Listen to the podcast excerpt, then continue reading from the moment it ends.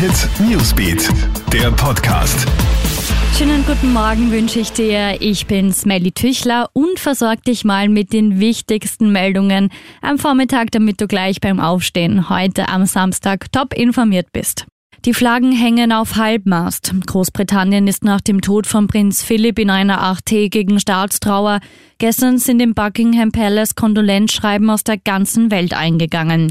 Die Queen, die mehr als 70 Jahre mit Prinz Philipp verheiratet war, hat sich verständlicherweise öffentlich noch nicht geäußert, Impfungen ab 12. Das ist das Ziel von BioNTech und Pfizer. Das Unternehmen will den Corona-Impfstoff in den USA auch bei Teenies ab 12 Jahren einsetzen können.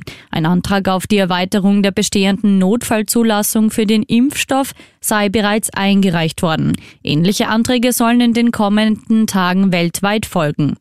Schon wieder Lieferverzögerungen beim AstraZeneca-Impfstoff. Die für kommende Woche vorläufig bestätigten 65.000 Dosen werden voraussichtlich erst am 18. April verschickt und somit erst übernächste Woche eintreffen.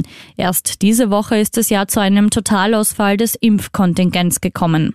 Fieberst auch du schon einem Auslandstrip entgegen? Malta bietet Urlaubern 200 Euro an und will so den Neustart des Tourismus nach dem Corona-Stopp wieder ankurbeln. Heißt konkret, die ersten 35.000 Touristen, die für die Sommersaison einen Urlaub buchen, könnten einen ordentlichen Rabatt bekommen. Krone Hit Newsbeat. Krone Hit Newsbeat, der Podcast.